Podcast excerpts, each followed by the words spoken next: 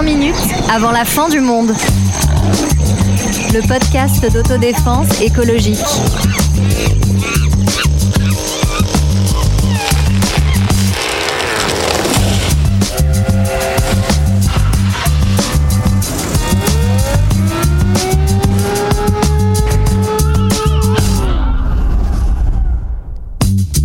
Bonjour, bonjour, bonjour. Et si on prenait le contrôle du climat, si on pouvait modifier le rayonnement solaire ou aspirer le dioxyde de carbone dans l'atmosphère pour limiter le réchauffement climatique, est-ce que ça ne serait pas la solution à tous nos problèmes? Si, comme nous, ces phrases en introduction vous provoquent une bonne dose de stress, ne partez pas, car dans ce nouvel épisode, on va justement analyser ces promesses technologiques regroupées sous le nom de géo-ingénierie. Pas de panique si vous n'avez pas entendu parler de ce mot ou si le terme est un peu flou, car nous allons prendre non pas un, mais deux épisodes pour analyser tout ça. Celui du jour porte sur le rayonnement solaire et dans deux semaines, nous vous parlerons de la capture de dioxyde de carbone. Avec moi pour en parler, des pros, des experts, la plus belle équipe de géo-ingénieurs qui soit. Elle cherche à faire muter génétiquement les chatons pour qu'ils aspirent les gaz à effet de serre. Attendez-vous à en voir des dizaines à chaque coin de rue, c'est Sonia. C'est moi Salut la team Il développe actuellement dans son garage sa propre solution pour altérer le rayonnement solaire et j'ai entendu dire que c'était pas mal en termes de sensations C'est pas mal, mais ça base de sable. On en manque un peu, voilà. Alors, en revanche, c'est de l'ecstasy, hein, ce que tu développes. C'est vrai, c'est vrai. Et elle est en solo sur son propre business de géo-ingénierie pour transformer l'eau en spritz. C'est bien entendu, Sarah. Oui, et c'est génial. Hein. Ah ouais, ça, met de ça- bonne ça- humeur. ça a l'air de, ça a l'air de marcher en tout cas. Le Celle-là nouveau- a l'air de marcher. Le nouveau Jésus. Salut tout le monde. Dans cet épisode, on va parler politique et choix technologiques. Est-ce que vous avez, première question, une peur ou une admiration technologique en particulier? Euh, moi, euh, bah, je vais me faire un peu un fourre-tout, tu vois, les robots, l'intelligence artificielle, tout ça. J'ai très peur qu'un jour ils prennent le contrôle. Bon, ce sera bien fait pour nous euh, après. Alors, moi, ma petite astuce, c'est que dès que je suis en contact avec une intelligence artificielle ou un robot, mais tu vois, que ce soit les Siri, les OK Google, les Chat GPT, je suis hyper polie avec eux. Je leur dis merci beaucoup pour votre réponse. Ils sont rancuniers. Très Ils sont rancuniers. comme ça comme ça je me dis bah comme ça ouais je me dis euh, Mais oui, peut-être que bien le jour où sûr. ils prendront le contrôle ils diront elle elle était sympa ils me tueront pas tout de suite T'auras une, t'auras une bonne notation et tu gagneras un petit peu de temps. exactement Putain, Sarah, bravo à toi. Rémi, Alors, moi, ce qui me terrifie actuellement, c'est que tu es habillé en black bloc, quoi. Et ça, ça me- Ça, c'est un tout à l'heure, ça me perturbe beaucoup. c'est pour ça qu'il n'y a pas d'image dans ce Exactement. Non, moi j'allais rebondir sur ce que disait Sarah. Moi, au début de la guerre en Ukraine, j'ai réalisé qu'une partie de la dissuasion nucléaire était basée sur des systèmes automatiques. En fait, ils détectent des missiles qui arriveraient et ils lancent leurs propres missiles. Et cette pensée-là que du coup, il n'y a pas forcément un humain qui à un moment va intervenir me terrifie un peu. Voilà. Depuis, tout- toi, depuis tout Sonia à l'heure que je vous entends, en fait, j'ai l'impression qu'on va avoir un rire de sorcière, euh, vous voyez, en- à la Blanche-Neige, euh, qui, euh, qui- enfin, ou de monstre, euh, de, de créateur de Frankenstein qui se met, euh, ou enfin, boulot de Frankenstein qui se met à, à sortir de terre. Enfin bref, donc non, moi, euh, je sais pas si c'est une peur, c'est pas vraiment une peur à vrai dire, mais c'est plus euh, le fait enfin que j'aimerais me débarrasser de certaines technologies que j'utilise pourtant tous les jours à chaque seconde de ma vie et par exemple mon téléphone si je pouvais ne si les smartphones pouvaient ne pas exister à la fois dans le domaine pro et, et perso j'en serais ravie Alors, c'est une autre euh, technologie que nous allons euh, analyser aujourd'hui, mais j'aimerais que l'une ou l'un d'entre vous nous dise un petit peu euh, ce qu'est justement cette géo-ingénierie, qu'on qu'on commence euh, à comprendre ce que c'est. Alors, on va faire comme à Sciences Po, on va commencer par une définition Oui. très chiante. Alors, c'est une définition d'une équipe de chercheurs en 2013, donc je vous la lis posément. Alors, la géo-ingénierie, c'est l'ensemble des techniques et pratiques mises en œuvre ou projetées dans une visée corrective à grande échelle d'effets de la pression anthropique sur l'environnement. alors comme on n'a pas forcément compris toute la définition peut-être qu'on va l'expliquer hein. donc c'est quoi les mots clés à retenir que vous allez surligner au jaune? Sortez vos stabilos donc d'abord il y a bien sûr l'idée de grande échelle c'est qu'on va euh, utiliser ces technologies euh, à l'échelle quasiment mondiale Oui, c'est c'est pas dans son jardin en fait. hein. non sinon ça marche pas Sarah tu veux non et puis là juste euh, au cas où la pression anthropique hein, c'est la pression exercée euh, par l'homme euh, sur euh, l'environnement donc euh, tout cela est là pour euh, pour nous corriger finalement Alors, il y a deux grandes familles. Ouais, c'est ça. Alors, depuis 2009, on définit un peu deux grandes familles. Tu l'as dit en introduction, il y a une famille de, de gestion du rayonnement solaire, c'est le terme euh, qui est devenu un peu, un- qui s'est un peu imposé. Et qui, c'est les, on les va vous- nouveaux cours de management Voilà, exactement. C'est je le- suis en c'est la, mas- c'est je suis la en- nouvelle je suis en- novlangue. en, en, en- comment on dit en bac pro euh, gestion du rayonnement solaire Voilà, donc ça va être ce qu'on appelle la géo-ingénierie solaire, donc qui vise, on va voir, à, à réfléchir une partie du rayonnement du soleil pour éviter que ça chauffe trop l'atmosphère. Et l'autre famille, c'est donc la capture du carbone, du dioxyde de carbone dans l'atmosphère, là qui vise à, agir sur la cause du réchauffement et donc à enlever du dioxyde de carbone de l'atmosphère. Alors ça, on va en parler dans 14 jours exactement, donc euh, soyez prêtes euh, et prêts. Et est-ce que simplement on peut commencer à déplier un petit peu ce qu'on appelle un- une espèce euh, d'imaginaire techniciste, c'est-à-dire l'idée que la technologie, ces technologies-là viendraient, viendraient nous sauver? Bah, c'est tout, c'est tout le discours qui dit que euh, on n'a pas forcément besoin de faire euh, trop, euh, trop d'efforts pour. Pour résoudre la crise climatique et le réchauffement climatique, parce qu'on va finir par trouver une technologie euh, qui euh, va nous sauver et qui va nous permettre de garder le modèle de consommation et de production qu'on a euh, actuellement. Après, tout ça, c'est pas nouveau. Hein. Bien avant la crise climatique, de tout temps, l'homme a toujours, enfin, il y a toujours eu ce, ce rêve un peu de l'homme, ce rêve prométhéen de pouvoir contrôler finalement la nature et de pouvoir tout contrôler. Ouais, même au 19e siècle, il y a même des projets assez fous d'assécher la Méditerranée pour verdir le Sahara, par exemple. Donc, il y a toujours eu des espèces de projets comme ça. Mais alors, ce que disent les, gens qui travaillent sur la géo-ingénierie, c'est qu'avec cette technologie-là, avec leur échelle, on l'a dit tout à l'heure, il y a, pour reprendre un thème de la Bible, il y a quelque chose de nouveau sur le soleil, quoi. Il y a quelque chose de beaucoup plus ample et de beaucoup plus euh, dangereux d'une certaine façon que les projets précédents de- d'ingénierie environnement- environnementale. Bah, on, en reparlera peut-être un peu plus, mais il y a toujours en fait, cette idée de, de contrôle. En fait, Euh, l'homme a déstabilisé l'environnement. Est-ce qu'il est capable de reprendre le contrôle là-dessus euh, aujourd'hui Et on parle euh, donc de solutions euh, technologiques, donc qui sont poussées par des, personnes qui sont vraiment très différentes. hein. Il peut y avoir des universitaires, des acteurs industriels et économiques, des lobbyistes, etc. Mais cette idée de modifier l'environnement, vous l'avez évoqué avec le 19e, elle vient de loin. On la retrouve aussi dans le contexte de la guerre froide. Il y a de nombreux projets pour armer l'environnement, comme on en parle, c'est-à-dire de faire de l'environnement une arme parmi d'autres sur le champ de bataille. Alors là-dedans, il y a pas mal de, de solutions qui ont été proposées, solutions entre guillemets bien sûr. Tout n'a pas été mis en œuvre. Alors il y avait des idées autour de faire exploser des bombes nucléaires pour provoquer des tsunamis ou faire fondre les glaces des pôles pour entraîner une hausse du niveau de la mer.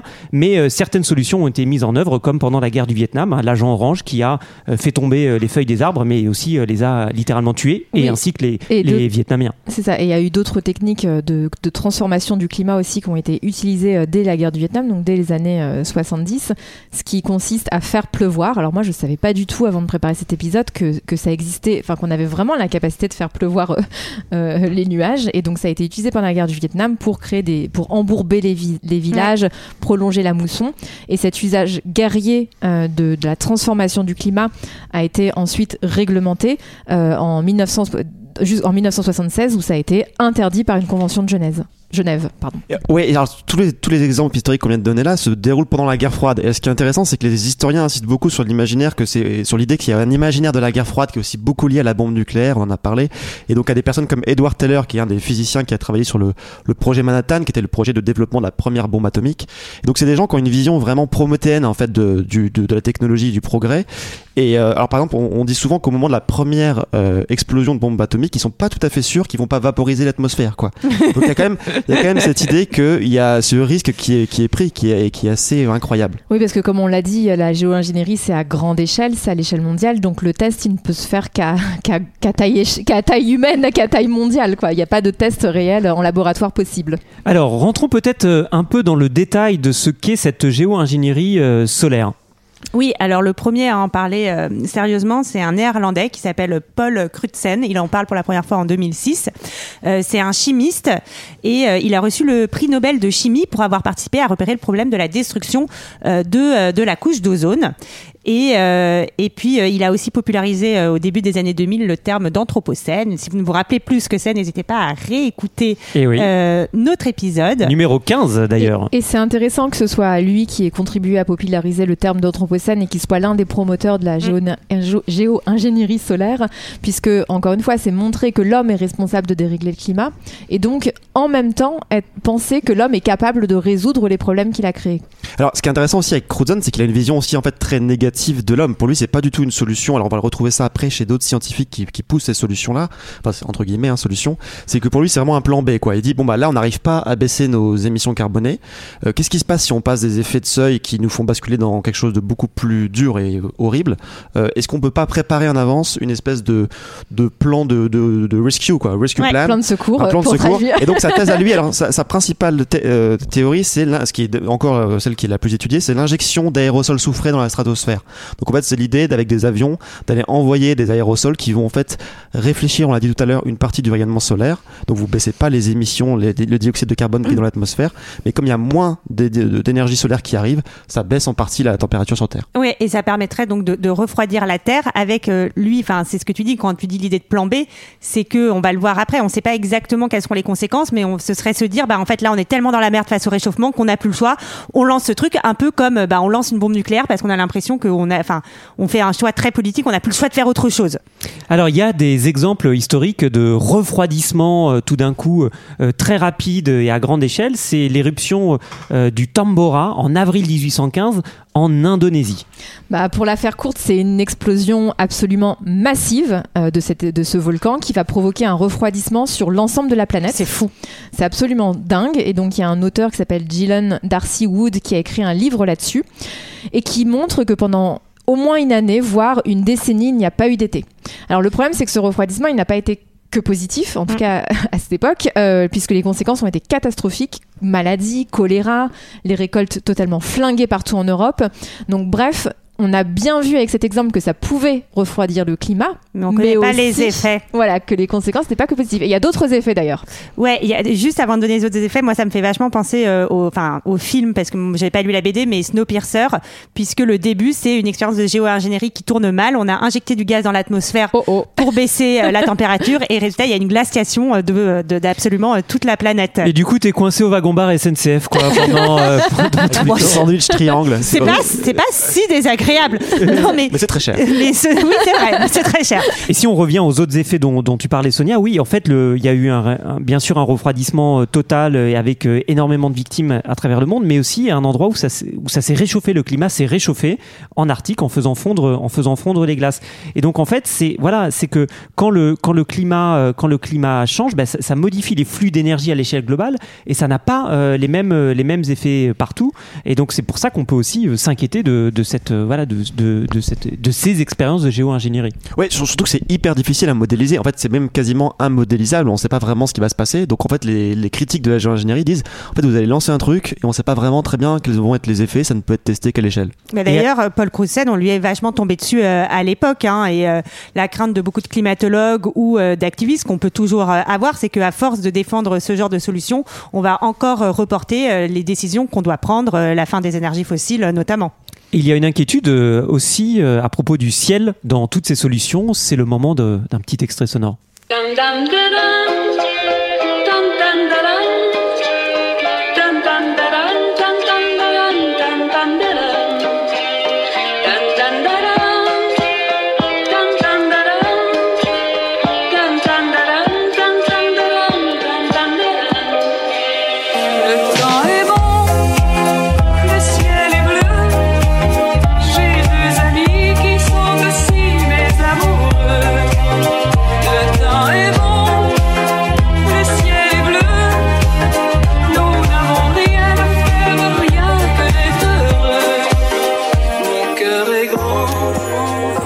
Remix euh, d'Isabelle Pierre euh, par Bon Entendeur. Est-ce que tu veux nous parler, Sonia, un petit peu du ciel, de la couleur du ciel, justement? Je, je suis émue.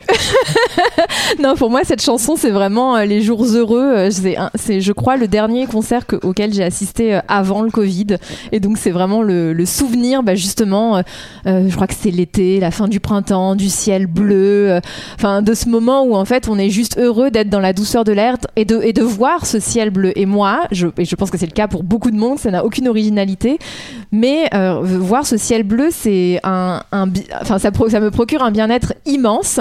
Et là, pour en revenir à nos moutons de géo-ingénierie et pour pas vous raconter ma vie plus longtemps, le risque de, de ce soufre euh, balancé dans l'atmosphère, c'est qu'en fait, il n'y ait plus de ciel bleu, mais un ciel qui deviendrait blanc. Et ça, on en a un exemple d'ailleurs avec un ciel qui n'était pas blanc, mais euh, dans un tableau de Munch, le cri que vous avez dû voir et qui représente l'angoisse totale, puisque derrière lui, euh, alors, il y a plusieurs versions du cri, mais dans une des versions, le ciel est rouge, orangé, et ce serait probablement une, euh, non pas euh, quelque chose qui sortirait de, de, de l'esprit euh, malade euh, du peintre, mais euh, réellement la couleur du ciel à ce moment-là à cause d'une autre explosion euh, volcanique. Et tu parlais du ciel, alors moi ça me faisait penser au ciel marin. Alors c'est là qu'on peut peut-être parler d'une autre technique de géo-ingénierie solaire qui est aussi étudié assez sérieusement. Euh, Il y a eu des expériences qui ont plus ou moins foiré. Enfin voilà. C'est euh, le blanchiment des nuages marins. C'est pas très rassurant. Non, mais c'est toujours poussé. Il y a toujours des expériences qui foirent et après ça recommence dix ans après. Donc en gros, l'idée ce serait de pulvériser de l'eau salée à plus basse altitude, en fait pour densifier les nuages marins, donc les rendre plus blancs, plus denses. Et donc c'est le même effet que le, le- la technique qu'on a évoquée précédemment.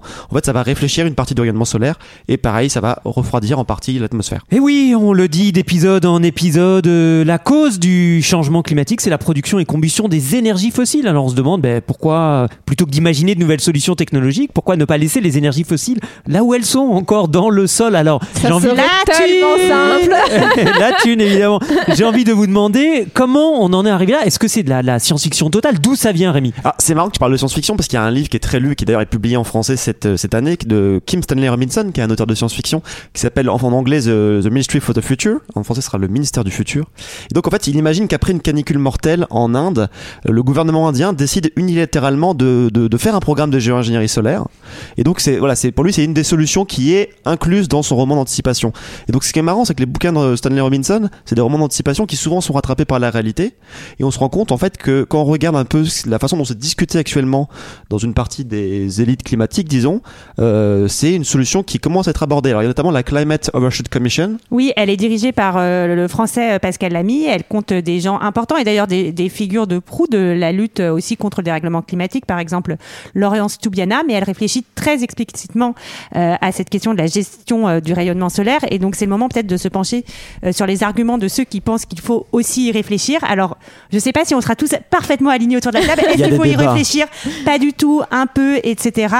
Euh, bah, Il y a la première chose, mais qu'on a déjà, on a déjà vu un peu tout à l'heure, c'est la question de se dire est-ce que euh, est-ce qu'il faut pas quand même pousser ces recherches au cas où un jour on n'aurait plus le plus le choix et en fait il y aurait est-ce que enfin le, réchauffement serait tel et tellement catastrophique qu'on se dirait bah écoutez on tente cette solution et on verra bien ce Ouais, qui se passe. comme le fameux plan B dont tu parlais tout à Exactement. l'heure. Ouais. Et ceux, ceux qui défendent ça disent en fait on devrait, on devrait même commencer plus tôt pour commencer avec des doses plus petites et voir ce qui se passe plutôt que de faire ça de façon massive à un moment où on va paniquer quoi.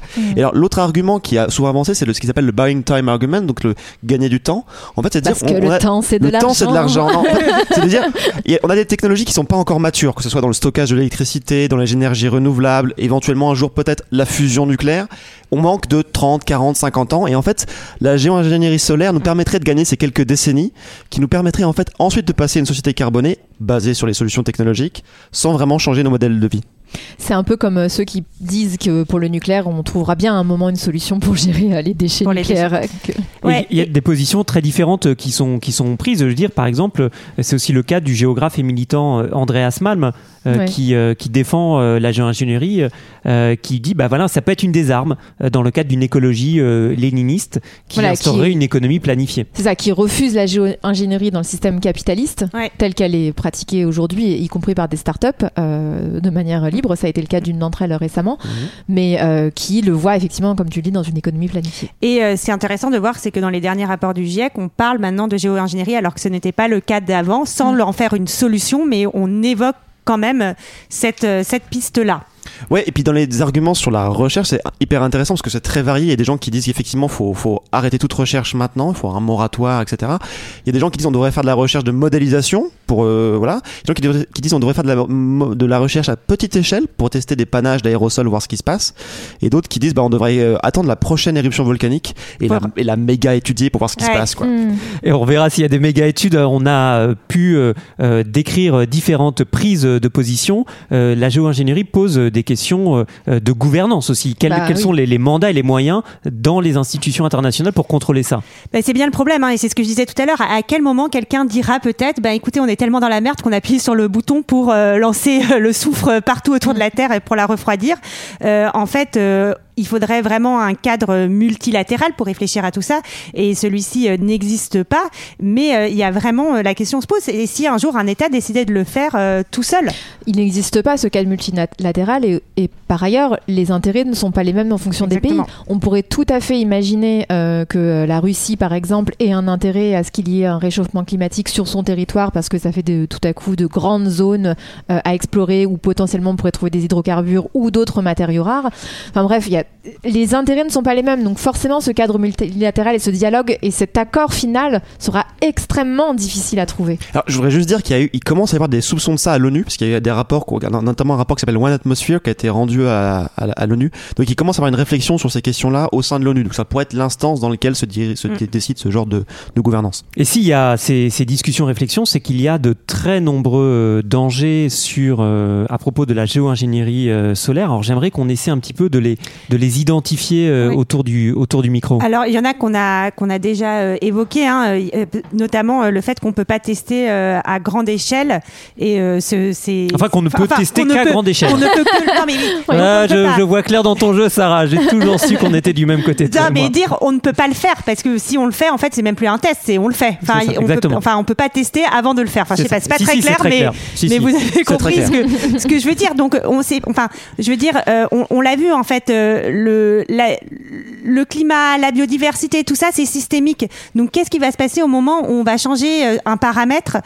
Les conséquences, on est incapable de savoir ce qu'elles vont provoquer en fait. Ouais, souvent, moi, je me dis, c'est un peu comme une partie de Mikado. hein. Vous tirez un truc euh, qui semble isolé et tout peut se casser ensuite euh, la gueule. Je sais pas, si jamais vous n'avez pas joué au Mikado, je suis, je suis désolé, mais je suis disponible pour, pour en parler.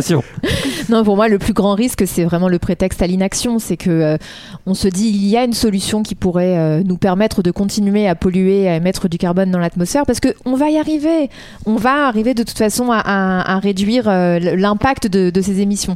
Donc ce risque-là, il est immense parce qu'en réalité, la solution la plus simple, malgré tout, aujourd'hui à court terme et la moins risquée, c'est d'arrêter d'émettre des émissions de carbone dans l'atmosphère. Ouais, et d'autant plus que, que ce que tu dis, en fait, provoquerait un deuxième risque encore euh, plus grand, c'est ce qu'on appelle le termination shock en anglais, donc le choc terminal. En gros, si vous faites un programme de géo-ingénierie solaire sans baisser dans le même temps vos émissions carbonées, en fait, vous surchauffez votre atmosphère en, vous saturez votre atmosphère en dioxyde de carbone. Et le jour où, parce qu'il y a une grève de la CGT sur les avions, Oh non, on n'accuse pas qui la CGT, qui wow. envoie, euh, de- On qui envoie les des, grèves des avant aérosols dans la stratosphère et qu'on est obligé, parce que c'est un programme qui doit être en continu, et qu'on est obligé et que ça s'arrête, d'un coup les températures bondissent en fait dans une atmosphère surchauffée, et on sait que plus que le réchauffement climatique, c'est la vitesse du réchauffement climatique qui est problématique. Non, mais c'est ça. Ce qui est très intéressant, c'est au-delà du fait qu'on ne connaît pas les conséquences euh, au sens large de telle technologie, euh, ça ne peut marcher que si tu as des avions qui tournent autour de la Terre en permanence en balançant leurs trucs. Et ce que vient de dire Rémi, dès que tu arrêtes, tu ne sais pas ce qui se passe. Donc, c'est quand même, ça me paraît euh, un peu euh, bancal. Ouais, je, je repense à ce que tu disais, euh, Sarah, sur, euh, sur cette idée de, de ne pas pouvoir euh, euh, tester, de, bah, de passer Oui. tout de suite euh, à l'action quand il s'agit de le faire. C'est qu'il y a aussi une incertitude en termes d'effets régionaux. Alors, on le dit souvent, hein, le climat, c'est un problème global, mais il y a des effets locaux très variés, très spécifiques. Et donc, avec une telle euh, expérience, entre guillemets, grandeur nature, en fait, les résultats peuvent être vraiment différents euh, d'une région à une autre et potentiellement catastrophiques à certains endroits. Ouais, l'une des grosses inquiétudes, c'est la mousson. On sait qu'il y a beaucoup de gens en Inde, euh, en Asie, qui dépendent de la mousson, et on sait que ça pourrait modifier de, assez sensiblement le régime des moussons. Donc ça, c'est une des grosses, des grosses craintes que tu viens d'évoquer. Et une question que je voulais également euh, vous poser, c'est euh, un petit peu ce qui se dessine au cours de, de cet épisode. C'est euh, d'un côté la technologie, de l'autre la démocratie à propos de ce qu'on évoquait concernant la gouvernance. Qui décide Qui est responsable? Et est-ce que c'est vous là qui nous écoutez, qui avez votre votre mot à dire à propos Non, c'est de... moi. Voilà, bah, c'est. Et en fait, c'est- étonnant parce que c'est une- ça rejoint une vieille question qui traverse les débats à propos de l'écologie, celle de la société qu'on veut aussi construire. Euh, parce qu'il y a des choix technologiques qui ne sont pas seulement critiquables en soi, mais parce qu'ils sont aussi à critiquer bah, pour la manière euh, dont les décisions euh, sont prises à propos de à propos de ces choix. Donc voilà, c'est euh, qui seront. Est-ce que demain c'est des solutions qui sont remises entre euh, des experts qui Mm. pourront totalement de- décider de ce qui est bon euh, pour, pour, le, pour le climat. Alors, est-ce qu'on peut faire, euh, quelque chose? Quelles sont les, les oppositions face euh, à, ces, à ces projets actuels? Ouais, il y en a eu plein. Il y, a des, il y a des scientifiques qui demandent des moratoires sur toutes ces expériences. Il y a des scientifiques qui demandent que ce soit entièrement pris sous la tutelle du public pour pas que ce soit des boîtes privées qui le font. C'est intéressant. Parce qu'on a oublié de dire qu'il y a eu plein de petites expériences. Il y a eu notamment récemment une startup qui s'appelle Make Sunset, une startup américaine qui au Mexique a envoyé des ballons d'hélium avec des panaches à supposément, parce qu'on se demande si c'est pas une arnaque, des, panaches de, de- d'aérosols dans la stratosphère. Il y, a eu, il y avait eu des, des tentatives d'expérience menées par une équipe proche de l'université d'Harvard qui ont été annulées au dernier moment. Donc il commence à y avoir des trucs par-ci, ici ou là. Et donc l'une des craintes des scientifiques, c'est que ça soit devienne anarchique, quoi, que tout le monde teste un peu de n'importe quelle manière. Et donc certains voudraient juste unifier tout ça sous la, sous la coupe du public. Alors il y a plusieurs euh, solutions, euh, je- enfin je dis pas euh, solutions, en tout cas il y a des euh, plusieurs propositions plutôt. Euh, il y a eu un récent appel d'un collectif de scientifiques et de personnalités hein, qui proposait des, des mesures euh, intéressantes pour euh, bah, voilà trouver des réponses politiques à ce qui est en train de se passer. Oui, il y avait différentes choses. Donc, euh, interdire euh, notamment euh, les essais euh, en extérieur euh, ou alors interdire le dépôt de brevets pour euh, ces technologies. Euh, Ce qui fait que ça ne privatise pas la technologie. Exactement. Euh, mais euh, en fait, euh, finalement, tout ça euh, revient un peu euh, à, la question de comment est-ce qu'on. Enfin, c'est intéressant très largement. Est-ce que tu disais qui mène la recherche Comment Pourquoi Voilà. Est-ce que est-ce que parfois il faut juste savoir dire là il faut pas aller plus loin ou est-ce que c'est une erreur? Enfin, je trouve que ça pose plein de questions éthiques, etc. qui sont auxquelles il est difficile en fait d'avoir des réponses très tranchées. Et l'une des autres grosses craintes des scientifiques, effectivement, c'est que dans, au sein des institutions euh, de diplomatie climatique, et les COP, euh, et même au sein du GIEC, en fait, la géo-ingénierie soit vue comme le troisième volet des politiques climatiques, après l'atténuation, après l'adaptation. Euh, vous auriez du coup la géo-ingénierie solaire qui serait présentée comme une troisième solution. Et ça, c'est un danger pour quand même beaucoup de monde. Ouais, on rappelle que voilà, l'urgence c'est de baisser nos. nos Ah bah, c'est de laisser les énergies fossiles Voilà. dans le sol. Et oui, évidemment. Euh, et ce collectif de scientifiques et de personnalités dont on parlait à l'instant propose de son côté un accord international de non-utilisation de la géo-ingénierie solaire. Donc il y a voilà, il n'y a pas de, de fatalité. Euh, il y a toujours des, des leviers euh, d'action. Il y a toujours des choses politiquement euh, à faire avec cette idée que euh, la technologie ne nous sauvera pas d'un problème qui a des, des Oh. causes euh, peu, politiques. Voilà, je vois que tout le monde, les opinions sont, sont partagées. C'était la mienne que je donnais en conclusion de cet épisode et que j'aurai le plaisir de prolonger. Nous prolongerons la discussion dans bah, deux deux semaines euh, pour parler cette fois de la question de la capture du, euh, du, carbone. Ouais. À bientôt. À bientôt. À bientôt.